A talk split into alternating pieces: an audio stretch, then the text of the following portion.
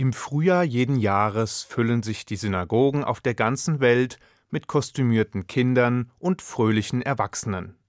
Gutes Essen und reichlich Wein sorgen für ausgelassene Stimmung und machen jedem Außenstehenden unmissverständlich klar, dass da ein ganz besonderes Fest gefeiert wird.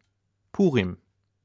Jener Feiertag, der daran erinnert, dass das jüdische Volk vor gut 2400 Jahren den Vernichtungsplänen eines dämonischen Ministers im Persischen Reich in allerletzter Sekunde entgangen ist. Nun sind Freude und gutes Essen während eines Feiertages ja noch nichts Außergewöhnliches. Was also ist an Purim anders als an anderen jüdischen Feiertagen? Was ist das Besondere? Auffällig ist, dass das Purimfest kaum spirituelle, also kaum geistige Elemente enthält. Zwar findet auch an diesem Tag ein kurzer Gottesdienst statt, in dem die Purim-Geschichte in Erinnerung der Ereignisse aus der Megillat Esther, der Esther-Rolle gelesen wird. Die zusätzlichen charakteristischen Bestandteile eines Feiertagsgottesdienstes, also etwas spezielle Feiertagsgebete oder Gesänge, fehlen hingegen vollständig. Und das, obwohl der Talmud den klassischen jüdischen Feiertag in dem Sinne beschreibt, dass dieser zur Hälfte vom Geistigen und zur Hälfte vom Körperlichen geprägt sein soll, also zur Hälfte Gott und zur Hälfte uns gehört. In anderen Fällen nämlich verbringen wir einen Teil des Feiertages betend in der Synagoge, das geistige Element, während wir den Rest des Tages damit verbringen, festlich zu essen und uns zu erholen, das physische Element. Der klassische jüdische Feiertag bildet damit das Spiegelbild der Einheit von Seele und Körper. Purim allerdings ist anders, denn während die geistige Komponente nahezu vollständig fehlt, dominiert das Körperliche. Das ausgelassene Feiern, das ausgiebige Festessen und der übermäßige Weingenuss. Womit wir auch schon bei der zweiten Besonderheit wären. An Purim ist es nämlich geboten, so viel zu trinken, bis man den Unterschied zwischen dem Bösewicht der Erzählung einerseits und dem Helden andererseits nicht mehr zu erkennen vermag. Trunkenheit als religiöse Pflicht? Und das im Judentum? Wie kann das sein? Gerade im Judentum ist übermäßiger Alkoholgenuss doch eigentlich verpönt.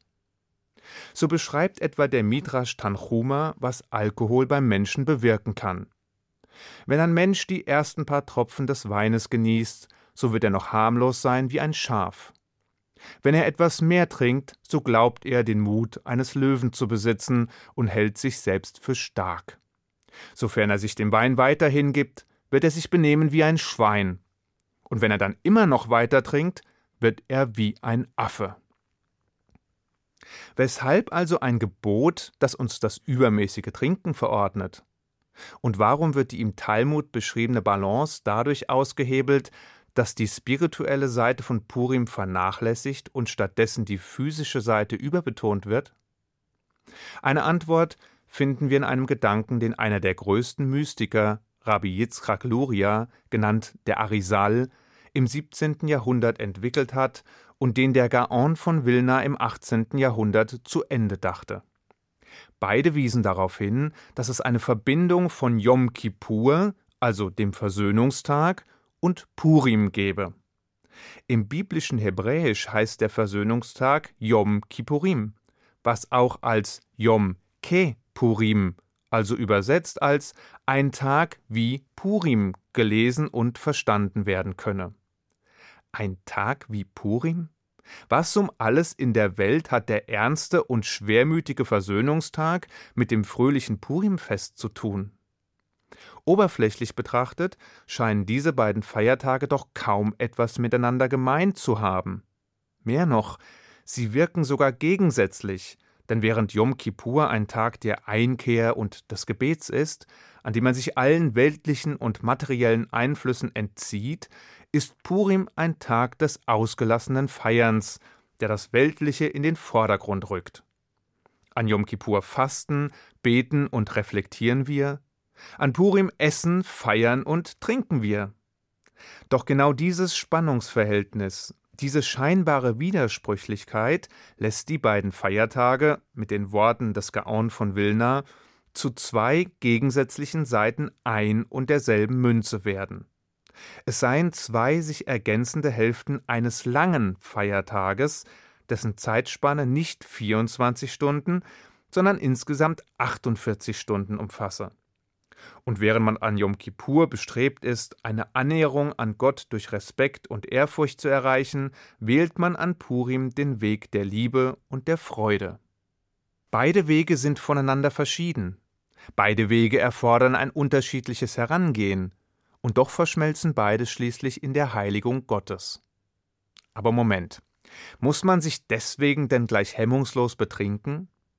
Nicht ganz, denn einerseits streiten unsere Weisen über den Grad der Betrunkenheit, den wir erreichen sollen, damit wir die Unterscheidung zwischen der Verfluchung des Schurken und des Segens über den Helden nicht mehr vornehmen können. Zulässig sei es nämlich auch, lediglich mehr als das Gewohnte zu trinken, um die Errettung der Juden gebührend zu feiern. Anschließend könne man sich schleunigst schlafen legen, da man die Unterscheidung zwischen Fluch und Segen im Schlaf ja auch nicht mehr vornehmen könne. Schließlich solle auch derjenige, der Gefahr laufe, im Zustand der Trunkenheit die Tora-Gebote zu missachten, lieber ganz auf den Alkoholgenuss verzichten. Andererseits liegt dem Trinkgebot ein tiefsinniger Gedanke zugrunde, der von Rabbiner Lawrence Kehlemann formuliert wurde und der ebenfalls eine Verbindung zu Yom Kippur herstellt. In den Tagen nach Rosh Hashanah und gekrönt von Yom Kippur bitten wir zuerst unsere Mitmenschen und schließlich Gott um Vergebung für unsere Verfehlungen. Wir reflektieren die Vergangenheit, bemühen uns um Umkehr und geben Versprechungen für die Zukunft ab. Dabei liegen zahlreichen Verfehlungen, insbesondere solchen gegenüber dem Schöpfer, Konflikte zwischen unserer Seele und unserem Körper zugrunde. Denn während die Geh- und Verbote der Torah uns Juden zu einem bewussten, kontrollierten und selbstreflektierten Umgang in unserer Beziehung zu unseren Mitmenschen, der Umwelt und Gott erziehen sollen und damit vor allem unsere Seele, unser Wesen und unseren Geist ansprechen, machen uns die starken körperlichen Gelüste oftmals einen Strich durch die Rechnung. Deshalb ist es die wohl größte Herausforderung, die spirituellen Vorgaben mit den körperlichen Bedürfnissen in Einklang zu bringen. Der Körper verlangt nach Sex, doch die Reinheitsvorschriften heiligen den Geschlechtsakt und schränken das Wann und Wie gleichzeitig ein. Der Körper will essen, und zwar oft Ungesundes und dann auch noch viel davon, doch die Speisevorschriften verlangen Mäßigung, Kontrolle und Reflexion. Der Körper strebt unabhängig vom Wohlergehen unseres Nächsten oft rücksichtslos nach der Befriedigung seiner eigenen Begierden, während zahllose Gebote Rücksichtnahme, Gerechtigkeit und Nächstenliebe verlangen. Die Torah und ihre Vorschriften basieren also auf dem Gedanken, dass die physischen Bedürfnisse gewisser Einschränkungen bedürfen, dass menschliche Triebe beherrscht und einem höheren Zweck zugeführt werden müssen dass der Körper durch die umfassende Beachtung und die Ausübung von Geboten und Handlungsanweisungen geformt und veredelt wird. Gute Vorsätze gibt es an Yom Kippur damit genug, Versprechungen auch. Doch ob es einem Menschen tatsächlich gelingt, seine beiden komplementären Hälften in Einklang zu bringen, sprich die Bedürfnisse des Körpers mit den religiösen Vorgaben der Torah und seiner Seele zu harmonisieren und diesen dadurch nachhaltig zu formen, erfahren wir an Purim. An eben jenem Tag, an dem die bewusste Kontrolle des Körpers durch übermäßigen Weingenuss und Trunkenheit ausgeschaltet wird.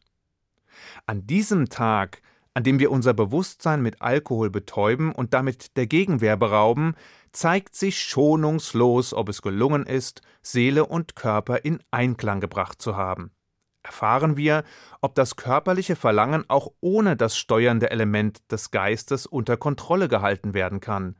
Erleben wir, ob der Körper ausreichend trainiert und kultiviert worden ist, um sich trotz des Fehlens der regulierenden Kräfte zu beherrschen. Purim ist deshalb nicht nur das Gegenstück zu Yom Kippur, nicht nur ein ausgelassener Feiertag, sondern obendrein der Lackmustest für die Frage, ob es jedem Einzelnen, so er denn überhaupt danach strebt, gelungen ist, seinen Körper mit Blick auf die Vorgaben der Torah zu formen, zu kontrollieren, zu kultivieren. Nun noch ein gut gemeinter Rat zum Schluss.